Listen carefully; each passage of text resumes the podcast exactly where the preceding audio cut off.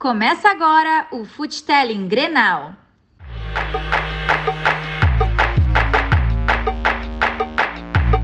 Olá, olá, muito bem-vindo e muito bem-vinda ao Futelling Histórias do Futebol. Eu sou o Gabriel Davi e hoje temos o episódio 20 do Futelling Grenal, que teve um dos times sendo fatal e o outro cercado de fatalidades. Vamos entender. Solta a vinheta.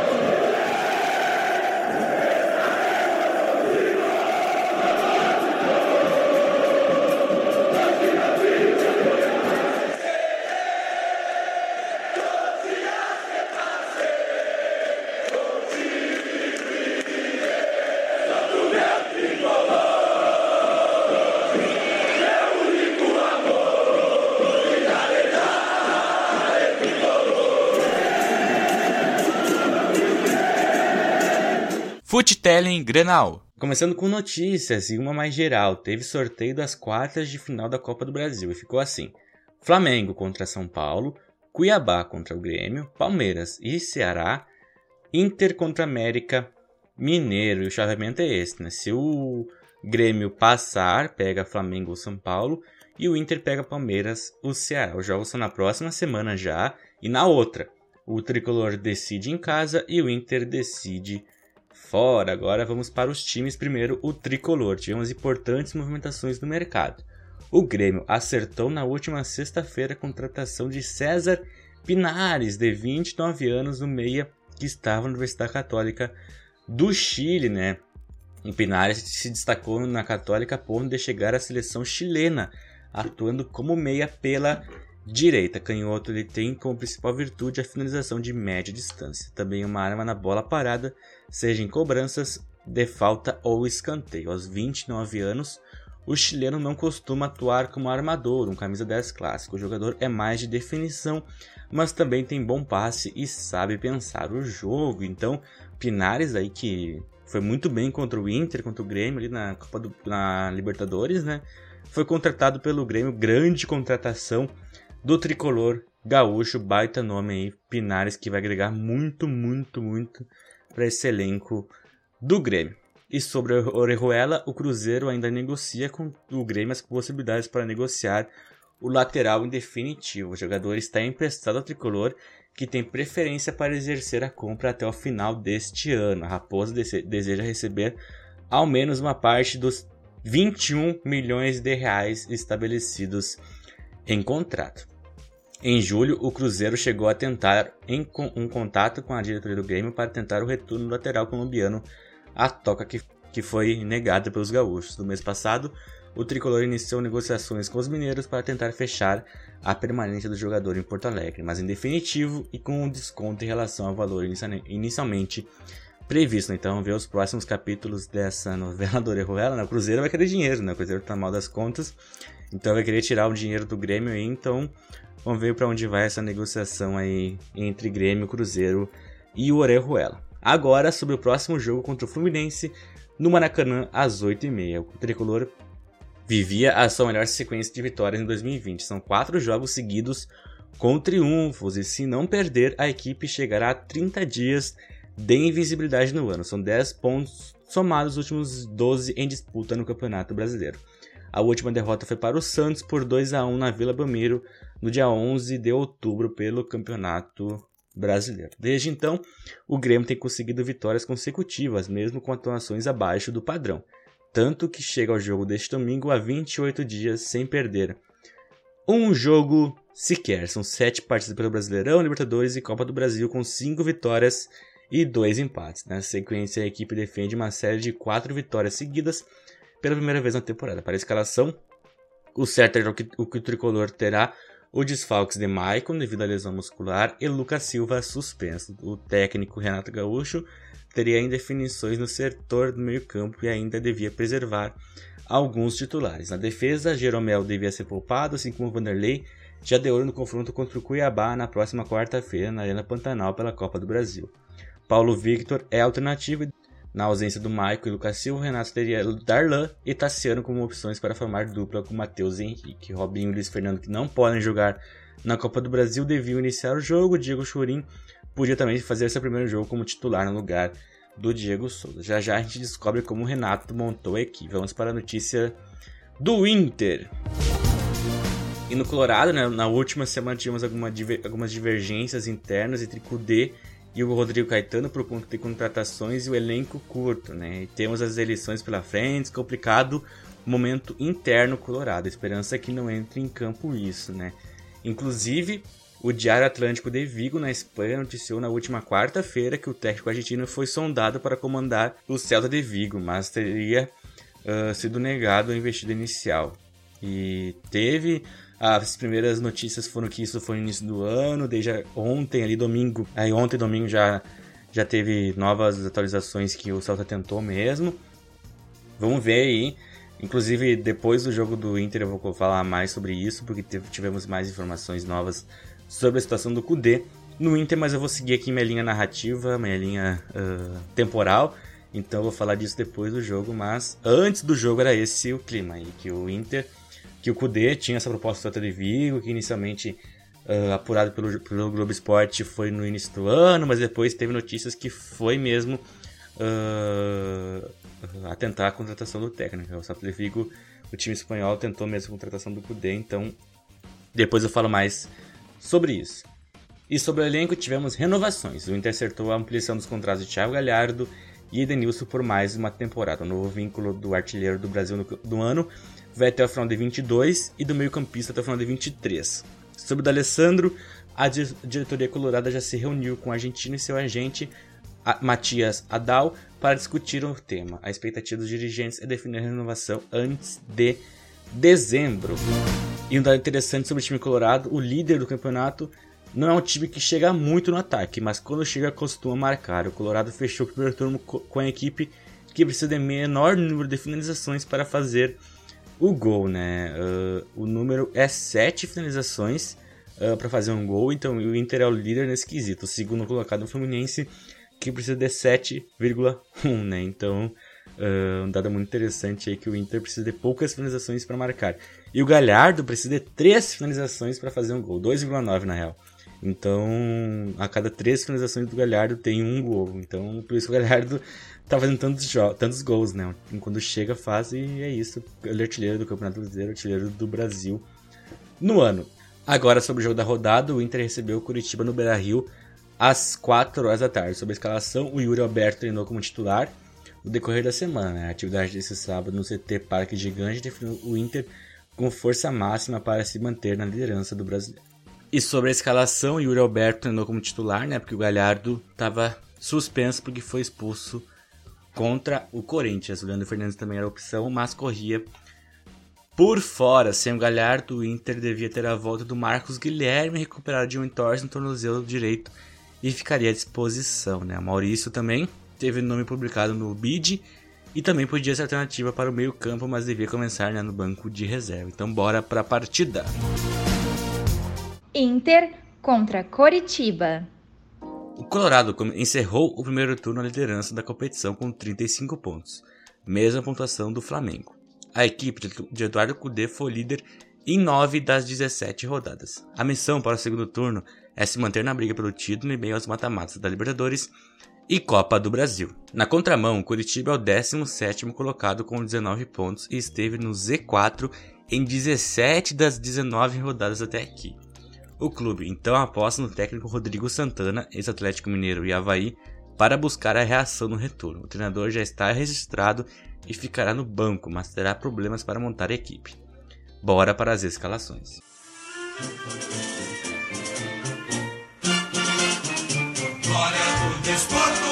Kudê escalou o time assim. Lomba, Heitor, Cuesta, Zé Gabriel e Moisés, Lindoso, Marcos Guilherme, Edenilson e Patrick, Yuri Alberto e Abel Hernandes, né? Força máxima, o Galhardo fora. E o Yuri Alberto pegou a vaga. Boa, como eu falei em outros episódios, gostei da amostragem do Yuri e quero ver mais. Moisés, Nando do Wendel, ok, jogou bem na Copa do Brasil. Destaque para a volta do Peglo no banco e Maurício também como opção ali para entrar. Vamos ouvir a opinião da Ana Clara, nosso grupo de torcedores, o que, que ele acha, o que ela acha da escalação e sobre uh, a expectativa para o jogo. Eu gostei da escalação, né, é dentro das possibilidades do Kudê.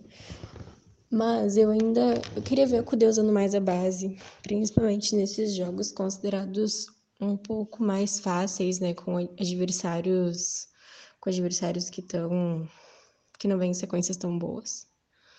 Porque eu acredito que tem que usar base, né? A gente tá, tá vendo que o Lindoso, para mim, não tá fazendo bons jogos, o Marcos Guilherme não tá fazendo bons jogos.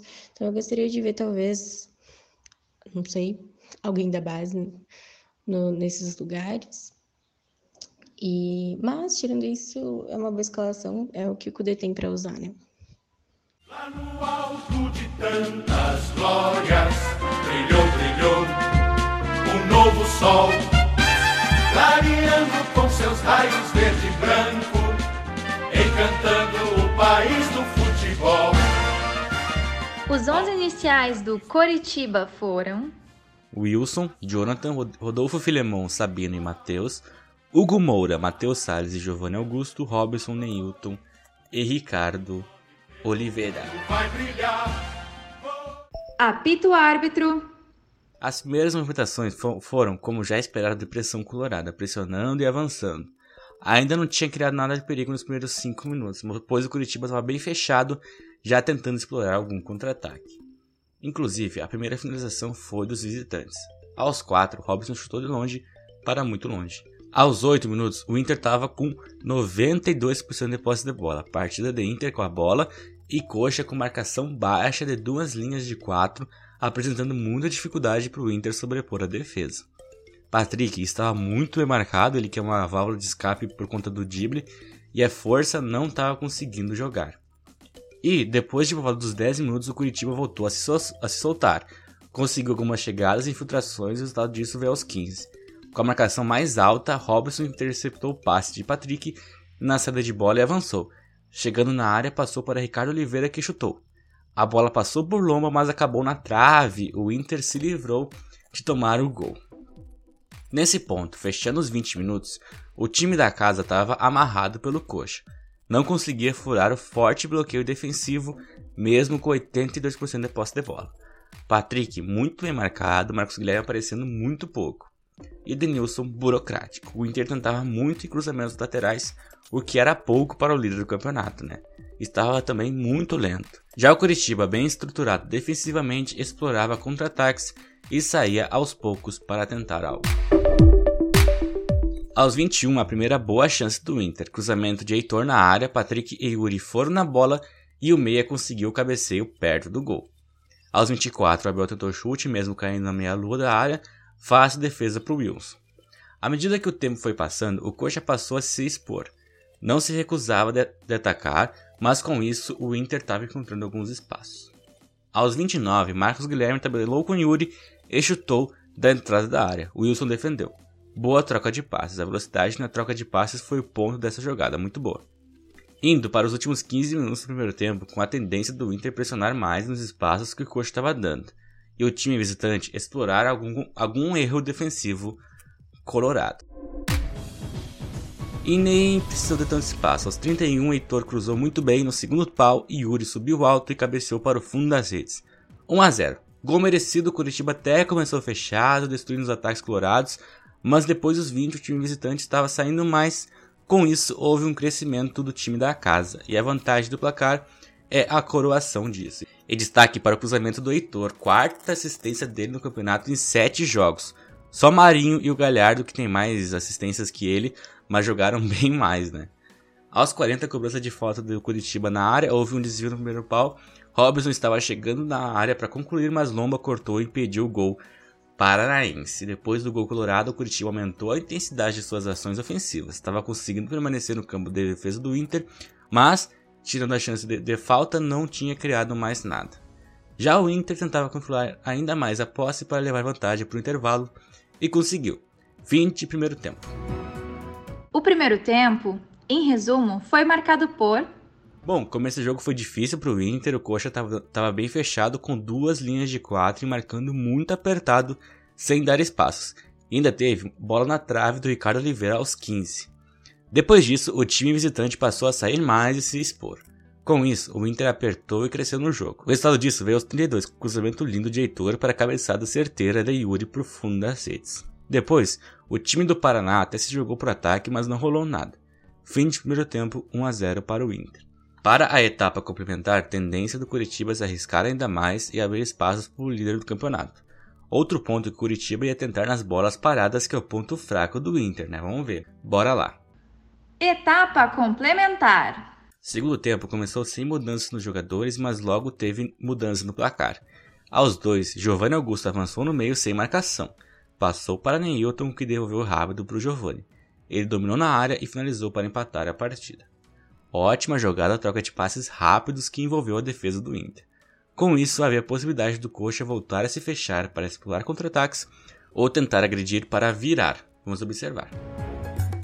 O Heitor tomou amarelo no lance do gol, pois fez falta no início do lance em Robson. E logo depois, aos 6, o jogador, o Heitor, em uma dividida de novo com Robson, saltou. E ao cair, deixou o pé e acertou o jogador do Curitiba que estava no chão. O VAR chamou o árbitro Diógenes José de Andrade e, após revisão, expulsou direto o lateral colorado. Muita gente falou que não tinha para onde o Heitor ir, porque ele, ele, o Robson veio pro chão o Heitor pulou. No que ele pulou, a gravidade puxou pro chão, né? Então, ele caiu ali, caiu em cima do jogador do, do, do Curitiba. Eu acho que ele podia ter feito algo diferente. É muito rápido o lance, né? Mas não dá pra. Ah, é muito rápido, então o cara pode machucar o outro. Então, foi uma, uma expulsão ok. Assim, eu acho que devia ser amarelo e o, Heitor ia ser expulso da mesma maneira, né? Mas expulsou direto. E com isso, o, o Heitor, que estava suspenso pelo terceiro amarelo, uh, vai estar tá suspenso pelo, pelo vermelho também. Dois jogos fora pro lateral do Inter. Então, o Inter em 8 minutos levou o gol do empate e ficou com um a menos. Início do segundo tempo terrível. Aos 9 saiu Marcos Guilherme e Yuri Alberto para entrar Rodinei e Nonato. Com isso, o Abel ia ficar sozinho no ataque. Aos 11, Robson recebeu na entrada da área e chutou com perigo para fora. O Inter respondeu esse início terrível aos 13. Em contra-ataque, Patrick avançou, tinha a opção de Abel e Edenilson, mas preferiu chutar. A bola bateu na zaga e voltou para a entrada da área, Nonato estava lá. Dominou e finalizou para botar o Inter na frente do placar. 2 a 1. O Coxa, depois da expulsão, se lançou para ataque e tomou resposta com o gol de Nonato. Voltamos para a tendência inicial do, do segundo tempo. Tinha visitante atacando e talvez deixando mais espaços para quem sabe o Inter ampliar. Mas o Colorado não podia vacilar na defesa de novo. Fechando os 20 minutos com a tendência não se concretizando. O Inter estava bem fechado com duas linhas de 4 e ao atacar levava perigo. Aos 23, cruzamento de Moisés, Patrick dominou na área e chutou. A bola carimbou a trave, quase vantagem maior para o Inter. Um minuto depois, Abel dominou na área e chutou. A bola bateu na defesa e voltou para ele, que tinha a opção de Patrick e Denilson na área, mas preferiu chutar. Foi para fora. O Inter estava até tranquilo na partida, mas estava com um a menos e todo cuidado é pouco. Tinha que ter matado o jogo. E como eu tinha mencionado, aos 28 em cobrança de escanteio, Sabino cabeceou para o fundo das redes. 2 a 2. De novo, a bola aérea defensiva. Fechando os 30 minutos com o Curitiba se animando pós-gol de empate, mas não conseguindo criar nada de muito efetivo apenas chegadas e oportunidades aproveitando erros da defesa colorada, mas sem finalizações. Já o Inter atacava também sem muito êxito. Os jogadores estavam muito espaçados, reflexo da expulsão, e não conseguiam trocar dois, três passes. Patrick e Nonato estavam muito bem, bastante participação nos dois. Aos 39 saiu Lindoso para entrar Musto, sangue novo na mesma função para tentar frear os ataques. Aos 41 Patrick infiltrou na área muito bem, mas faltou companhia para ele tocar no meio da área. Aos 45, Matheus Salles pegou rebote de escanteio e bateu longe do gol. E fim de partida. Os últimos 45 minutos foram de. Começo do segundo tempo foi terrível para o time colorado. Gol de empate, expulsão de Heitor, mas após isso conseguiu voltar na frente com o Nonato. Mesmo com a vantagem, o Inter cresceu e teve chances, inclusive bola na trave de Patrick, mas o Curitiba aproveitou que o Inter sofre com a bola aérea e empatou em cobrança de escanteio. Após o empate, os times não conseguiriam criar nada mais interessante e o empate reinou. Inter 2, 2 para o Curitiba. E bora para o jogo do Grêmio. Fluminense versus Grêmio. No G4, com 32 pontos, o Fluminense vinha de 8 jogos de invencibilidade e tentava pela primeira vez engatar uma sequência de 3 vitórias na competição, ao mesmo tempo que se defendia sua posição na zona de classificação para a Libertadores de 2021. O tricolor carioca buscava se aproximar dos líderes Inter e Flamengo. Por sua vez, o Grêmio também chegava motivado e vinha de quatro vitórias seguidas, duas delas sobre o Juventude pelas oitavas de final da Copa do Brasil, Oitavo colocado com 27 pontos, o tricolor gaúcho tentava decolar de vez para para se aproximar do G4 do Brasileirão e podia dar um salto na tabela contra o rival direto na briga pelo topo. Bora para as escalações. Sou tricolor de coração, sou do clube tantas vezes campeão. Quem começou o jogo pelo Fluminense foi Muriel, Igor Julião, Nino, Lucas Caro e Danilo Barcelos, Dodi Hudson e Michel Araújo, Caio Paulista, Wellington Silva e Fred. que traduzem tradição.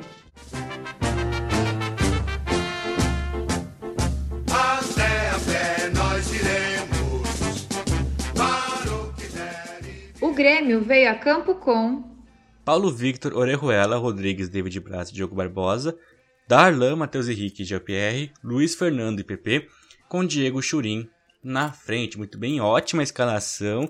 É o que a gente vinha pedindo no meio, né? Mais espaço por Darlan, Jean-Pierre titular, Jeromel preservado, né? O foco é nas Copas, boa, ok? E vamos ver mais do Diego Churin. Gostei bastante da escalação, vamos ver aí o que o Matheus Pedro falou no nosso grupo de torcedores. Bom, eu sinceramente fiquei bem surpreso com a escalação. Eu gostei, né? Achei que ele fez algumas mudanças que eu, sinceramente, não esperava, né? O Renato é meio cascaduro com algumas coisas. E claro que algumas dessas mudanças são em termos de poupar jogador para a Copa do Brasil, né, que tem no meio da semana. Embora seja um adversário de menor escalão, né, o Cuiabá, acho que o Renato quer ir com força máxima, quer tentar dar o máximo no jogo para garantir um bom resultado. Hum, até porque o jogo, o primeiro jogo, eu não sei o que, que o Renato pretende, né, mas porque o Renato sempre é uma incógnita, né? Mas a escalação é boa em geral, né? Com a volta dos laterais titulares. A zaga, né? Dupla de zaga reserva, mas tem bom nível, né? O Rodrigues atuou bem ali, o David Braz também. Gostei do Darlan, embora essa seja uma escalação meio que forçada, né? Porque o Maicon tá machucado e o Lucas Silva tá suspenso. Então, meio que a coisa foi pela ocasião mesmo, né? Não por vontade.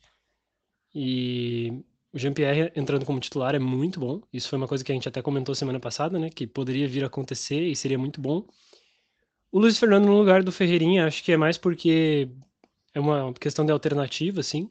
Como o Luiz Fernando não pode jogar a Copa do Brasil, para dar mais ritmo para ele, pode se colocar ele no Brasileirão, né? Embora eu acho que o Ferreirinha tem mais futebol que ele, né? Nessa posição aí. Vamos ver aí o que, que o Renato tem para postar. E um destaque muito positivo para a titularidade do Churin, né? Porque a gente viu aí que o Diego Souza andou meio apagado nos últimos jogos, né? Tava fazendo um pivô legal, mas não tanto assim em termos de aparecimento, marcar gol, participação das jogadas como um todo, né? Não só como pivô e na marcação também. A gente vê aí que o Churin vai ganhar mais essa oportunidade de poder atuar desde o início, coisa que ele não tinha ganhado ainda. Então, vamos para cima, né?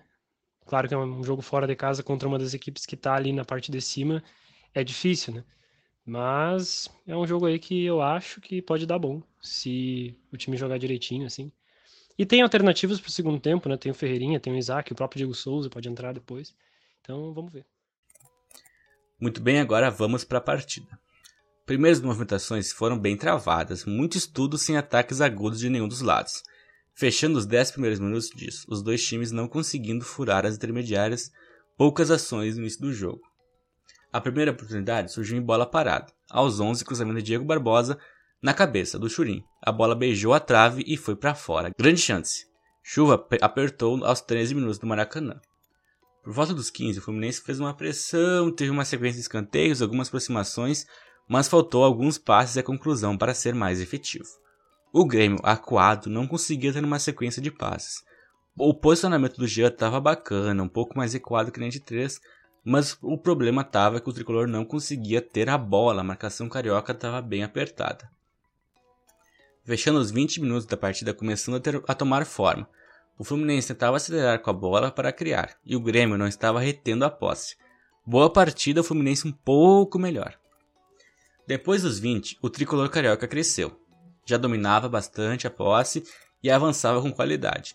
Aos 25, Hudson arriscou de longe e Paulo Victor fez grande defesa, mas deixou o rebote que quase o Wellington Silva pegou. E quando parecia que o domínio carioca ia se concretizar, aos 27 o tricolor gaúcho encaixou um belo contra-ataque, Luiz Fernando achou um passe fantástico para Churin, que na ponta direita da área fez o pivô e cruzou no meio da área para PP só escorar para o fundo das redes. 1 a 0. Belo gremista no momento que o Fluminense estava querendo gostar da partida. Fechando os 30 minutos com esse gol e a tendência do Grêmio crescer. O que aconteceu? O Fluminense sentiu muita desvantagem e já não tinha aquele ímpeto que tinha antes, né? Com isso, o tricolor gaúcho dominava a posse e agredia algumas oportunidades à defesa carioca, principalmente com o PP. David Braz também teve chance em bola parada, quase conseguiu concluir. Aos 36, o Fluminense respondeu os ataques gremistas com o chute de Dodi, que passou perto, foi para fora.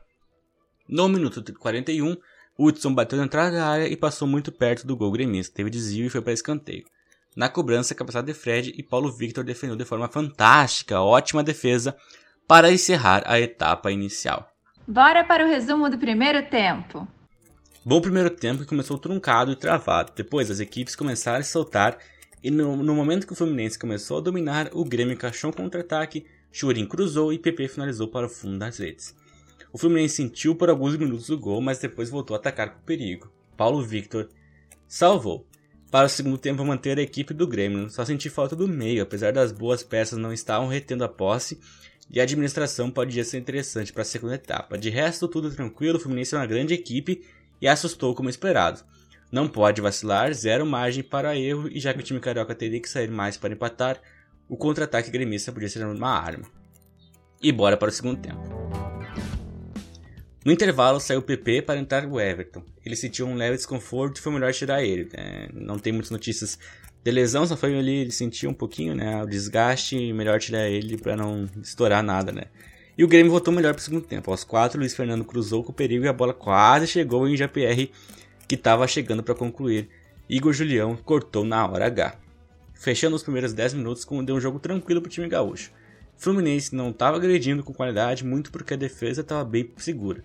Do lado ofensivo, o contra-ataque estava ali, só faltava encaixar e ampliar. Por volta dos 15, o Fluminense começou a dominar e trabalhar muito a posse no campo ofensivo, mas era a famosa posse de bola inútil, pois não andava verticalmente. O Grêmio, bem fechado, especulando contra-ataque. Aos 18, Churin saiu para entrar Ferreira, ótima opção para a jogada de velocidade que o time espera e o Luiz Fernando foi fazer à frente por volta dos 25, ótima partida defensiva do time gaúcho, mantinha quase todos os jogadores atrás da linha da bola, salvo o Luiz e o Jean. Com isso, o Fluminense não conseguia criar e avançar em nada, nem assustava. Quem oferecia perigo era o Grêmio, que, que quando conseguia encaixar contra-ataques era perigoso. Aos 30, Ferreira driblou na entrada da área e arriscou. Muriel fez ótima defesa. A bola tinha endereço. Aos 32 saíram os cansados Jean-Pierre e Luiz Fernando para entrar Tassiano em Isaac. Inclusive, durante essa substituição, pela demora, o Fred no banco e o Renato se, se desentenderam, mas foi uma discussão ali de, de jogo mesmo e depois não sei se vai ficar, não sei se se resolveram, mas na transmissão pareceu eles brigando bem feio ali. Aos 36, Ferreira avançou desde o meio-campo e ao chegar na área, escolheu o chute ao invés de passar para o Isaac ou Tassiano que estavam dando opção. A finalização saiu perto do gol, mais um quase para a conta do Ferreira. E mais um contra-ataque gremista depois. Ferreira lançou Tassiano aos 38. Saiu cara a cara com Muriel e bateu. O ex-goleiro do Inter defendeu muito bem. Aos 37, cruzamento para Luca na área. Ele finalizou meio caindo Paulo Victor defendeu de forma segura. Primeira boa chegada do Fluminense no segundo tempo e foi aos 47. Não foi bastante, né? Fim de jogo. Vamos ouvir um resumo do segundo tempo. O segundo tempo foi basicamente de Fluminense com a bola no campo ofensivo, sem saber o que fazer, e o Grêmio bem, bem fechado e explorando os contra-ataques. Inclusive, teve dois ou três momentos de muito perigo e podia ter ampliado o marcador, mas foi suficiente. Grande partida do Grêmio. Fluminense 0, 1 para o time gaúcho. Muito bem? A opinião da torcida foi. Bom, sobre o jogo, acho que fazia tempo que eu não realmente gostava de uma vitória do time, assim Cara, apesar de ter tido alguns, alguns sustos, o Paulo Vitor fez duas boas defesas, que eu lembro assim, mas eu gostei da postura. O time conseguiu criar, conseguiu marcar em cima, ter jogadas de contra-ataque. Podia ter, ter feito mais. Não vou nem chamar de time reserva, que para mim esse time, a boa parte dele pode jogar quarta-feira, só entrar o Jeromel, o Kahneman não vai jogar porque está na seleção. O Orohela também vai para a seleção colombiana, mas o Vitor super bem. Mas para mim jogaria Ferraz e Jogo Barbosa sem problema. Meio campo gostei bastante. Darlan e Mateuzinho deu uma boa dinâmica. Uh, muito bem, gostei demais da partida dele. Uma baita cabeçada.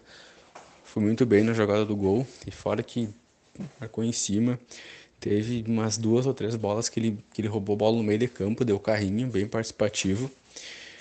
E Ferreira entrou bem demais. Teve alguns lances que ele foi um pouco fominha, mas teve uma grande defesa do Muriel na jogada dele e mais uma bola que ele acertou pro Tassiano. Uh, a zaga foi, foi bem, zaga reserva, mas foi bem. Paulo Vitor também foi importante, foi decisivo. E o GPR não foi tão participativo, tão participativo em alguns momentos, mas quando a bola cai no pé dele, ele consegue criar jogada. E agora é ver qual time vai, ser, vai jogar quarta-feira, mas creio que pode ser essa base. Entraria com Matheus Henrique, Jean-Pierre e Darlan no meio, uh, Ferreirinha e PP. Realmente estou na dúvida do Turin se já coloca ele para jogar. O Tiago Souza, por mais que não tenha conseguido estar tendo a movimentação, ele é um cara importante, tem bons números. Uh, também aproveitar para comentar um pouco do da contratação do Grêmio, do meio campo. Acho que vai se encaixar bem. Força importante. E até olhando para a tabela do Brasileirão, 30 pontos com jogo a menos. Um jogo que o Grêmio tem condição de ganhar. E agora é três jogos contra Ceará, Corinthians e Vasco, que creio que o Grêmio possa fazer uma boa pontuação e colar de vez na briga pela pela Libertadores. Título eu acho muito pouco provável, quase impossível se o Grêmio tivesse dado essa arrancada um pouco antes. Daria até para sonhar, mas um G4 ali bem consistente tá, tá, tá claro pro time do Grêmio. E o melhor assim é ver que o time começa a dar sinais de melhoria, de melhora. E numa Copa do Brasil assim que o Grêmio já tá seis jogos de um título, começa a dar uma luz pro torcedor. Fechando aqui, fazendo a minha conclusão, né? O Inter segue, o líder, segue líder com 36 pontos, porque o Atlético venceu do, do, do Flamengo, mas embolou tudo, né? Agora o Atlético tem 35, o Flamengo tem 35, São Paulo 3 jogos a menos, 33, Fluminense 32, o Palmeiras 31, o Santos 31 e o Grêmio 30. O Grêmio tem um jogo a menos. E o Grêmio aí, oitavo lugar com 30 pontos, né? Então, uh, essa rodada foi bem bem ruim pro Inter, né? O jogo muito. Como eu falei, as fatalidades ali de tomar gol no, no, no, início do jogo, fatalidade de ser expulso o Heitor, aquele, aquele início do segundo tempo foi terrível. Uh, o gol, o primeiro gol do, Corit, do Coritiba foi criado ali, o Lindoso não cobriu ali o, o Giovanni Augusto. Depois teve o passe, o Cuesta também não não cortou esse passe aí pro Neilton que voltou. Então foi uma falha de defesa geral do Inter que, que possibilitou o gol do, do Curitiba. E o segundo gol na bola aérea, né? O Inter não treina a bola aérea, não sei, toma, sempre toma gol da bola aérea e não tem uh, nenhuma solução.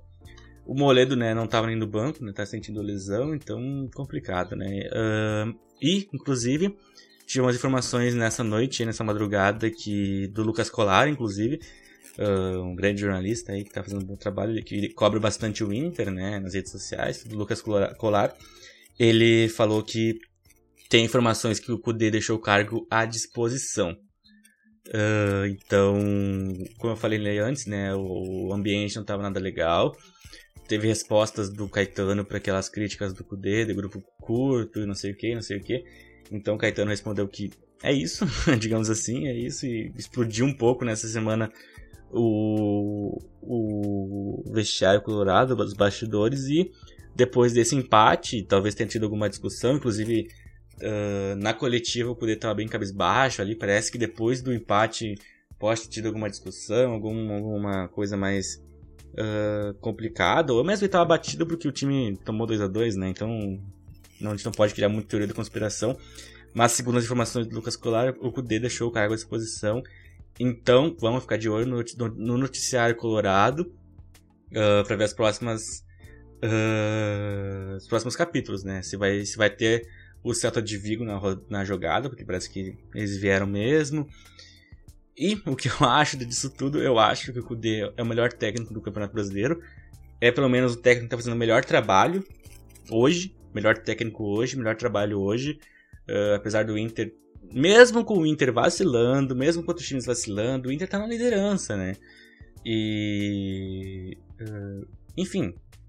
Mesmo assim, ele tem que ele tem que saber que o Inter vai fechar o ano com déficit de 63 milhões de reais. É muita grana.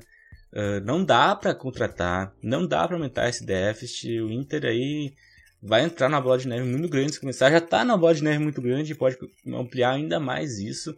O Caetano até falou em coletivas que teme não poder pagar os jogadores futuramente. Então o Cudê tem que entender isso, pelo amor de Deus. Eu sei que tá, a diretoria prometeu um super Inter para ele no início do ano, mas teve pandemia. Teve tudo isso, não tem público. Então ele tem que entender que as, as receitas do Inter estão baixas. O Inter fez muitos cortes, enfim, já não tava lá muito bom e é isso, sabe? E eu vejo muita gente criticando a diretoria colorada. Eu sei que, né, contrata gente que não tem que contratar, tem jogadores bem, bem abaixo que a diretoria contrata e algumas outras escolhas bem, bem questionáveis, mas assim o Inter teve uma direção que quebrou o, Inter, o time 2015, 2006 ali com o Piffer, inclusive foi pra polícia porque ele desviou dinheiro, né? Depois o Inter caiu. E agora, com essa diretoria, né? O Inter caiu. O Inter 2018 fez a melhor campanha de time vindo da, da segunda divisão. O Inter 2019 ficou bem no Campeonato Brasileiro, foi longe até na, na Libertadores, né? Foi, eliminado, foi eliminado pelo campeão. E na Copa do Brasil foi até a final. Esse ano tá. Bah, o Inter aí, como eu falei, liderou 9 rodadas de 19, né? Mais uma rodada para conta. E liderou 10 rodadas de 20. Liderou metade do campeonato é com o Inter na liderança, né? Então. Uh, deixa eu só ver se é, se é 9. Eu quero confundir os dados aqui. Uh, o Inter uh, foi líder em 9 das 17 rodadas, né? Do, do, do retorno, né? do turno, né? Agora chega a 10 rodadas da liderança de 20. Então. Uh, então é um, mas qual é o custo disso, né? O custo é quebrar o elenco ali, quebrar o time, poder sair no, no final da temporada com o título. E aí, o que, que fica de, delegado, entende? Então, uh, temos um exemplo muito claro que é o Cruzeiro, que venceu duas Copas do Brasil a que custo? Tá lá na, no, na Série B penando. Então a gente tem que pesar muito isso. Uh, eu, vendo essa situação, gostaria que o Inter não contratasse mais, mantivesse esse elenco e fizesse o melhor possível, né? Com o Kudê ou sem o Kudê. Se o Kudê não entender que ele não pode uh, ter o elenco que ele quer, não pode ter o Nath Fernandes, o Serve, enfim, a janela fechou hoje, não teve nenhuma contratação do Inter. Então, se ele não conseguir entender que ele vai ter que trabalhar com isso, melhor ele sair. Porque tendo um, um empregado. Uh, não, o técnico é um empregado, né? Quem manda a direção. E se o empregado tá mal, não quer trabalhar, sinto muito, né? Se, eu acho que se, se o Inter demitir o Kudê, o Inter não conquista nada esse ano. Mas talvez, pegar um projeto a longo prazo com outro treinador que queira fazer um projeto a longo prazo, eu pensei que o Kudê tivesse vindo para fazer um projeto a longo prazo, para pensar para o futuro. Ok, foi prometido para ele um Super Inter. Teve a pandemia, vamos repensar isso. Uh, então, e o Inter é um elenco bom. É, o problema é que teve lesões. Saravia, Guerreiro, Bosquilha, jogadores chaves para esse elenco colorado. E se, ele, se todo mundo se lesionar e querer uma reposição, aí é complicado, né? E nunca vai acontecer isso em nenhum clube do mundo, nem no Flamengo. Se o Gol, tá, ok, tem o Pedro, mas se o Pedro se machucar, não, não vão contratar o jogador para lugar do Pedro. Então, complicada a situação do Inter. Vamos esperar os próximos capítulos dessa novela. Sobre o campo, uh, o Inter enfrenta o time do América Mineiro na próxima quarta-feira, nove e meia da noite no Beira Rio, né? A tendência talvez que o Inter vá com C0, vamos ver o que vai ser.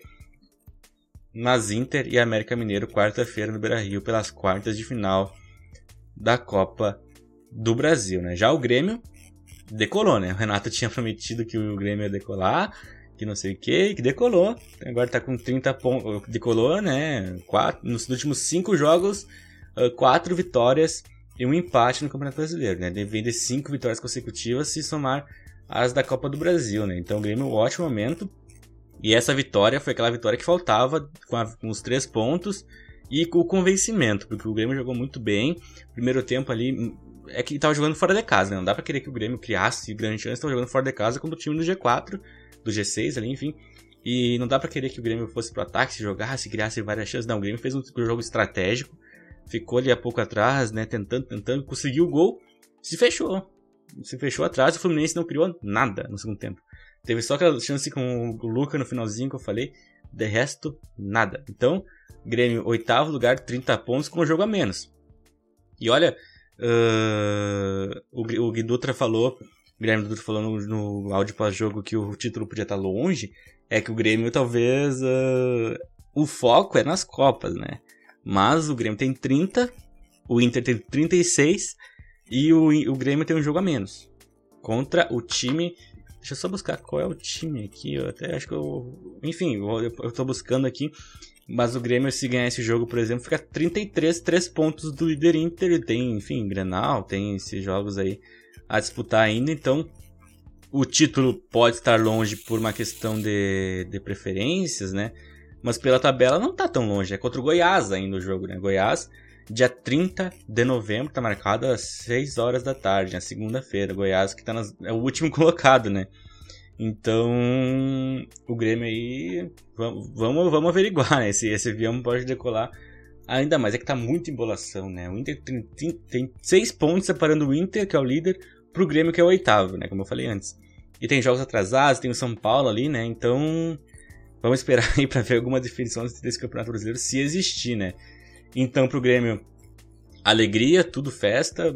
Vai ter a Copa do Brasil agora, vai, enfrentar o Cuiabá lá na Arena Pantanal, quarta-feira, às 7 horas. O Grêmio aí embalado, momento ótimo. Veio o Pinares, vai ser ótimo jogador pro rodízio.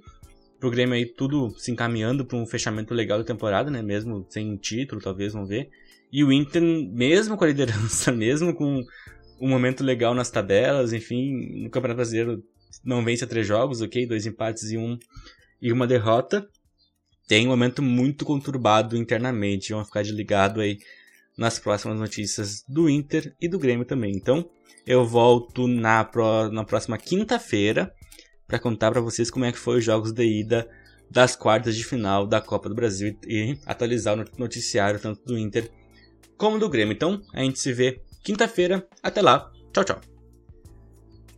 Muito bem, fazendo um adendo aqui que eu tinha fechado a, a, a minha locução ali, tava agora pronto para editar, nem tinha começado a editar, fui abrir aqui o Twitter para ver alguma, alguma informação né, nessa situação do Kudê que parecia ser bem, bem grave, né, bem preocupante, digamos assim, bem urgente.